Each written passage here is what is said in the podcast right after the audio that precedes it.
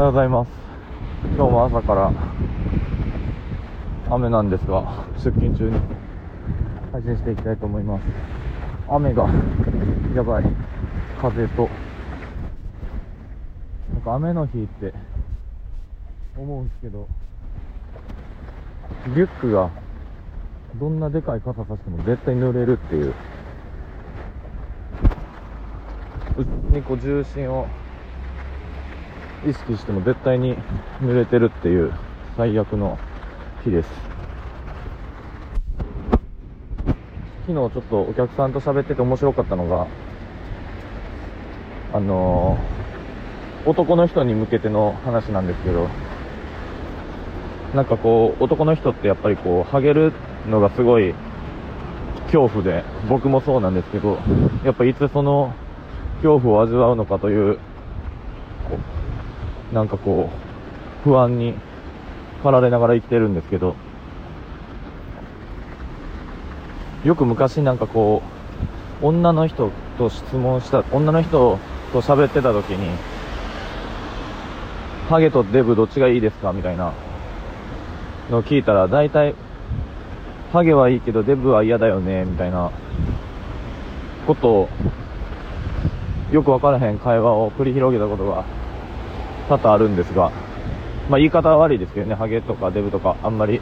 言っちゃダメなことですけど、で、僕は最近すごい思ってきたのが、ハゲてる人にデブが多いなと。なんで、ハゲてる人にデブが多いんじゃなくて、太っているデブの人にハゲが多い。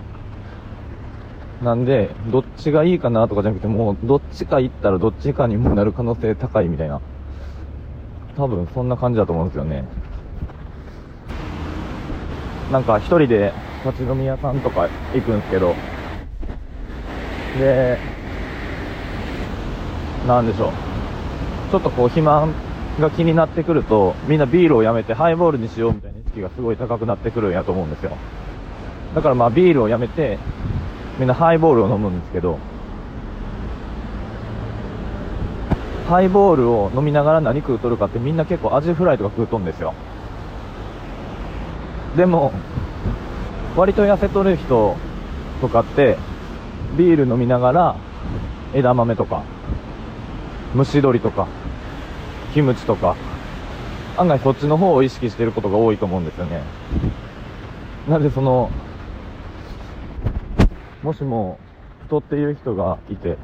その人が、ちょっと太るからビールやめてハイボールにするわって言ってる人が食べてるもんに注目しといてほしいんですけど、絶対揚げも食うとんで、そっち直した方がいいよってアドバイスしてあげたら、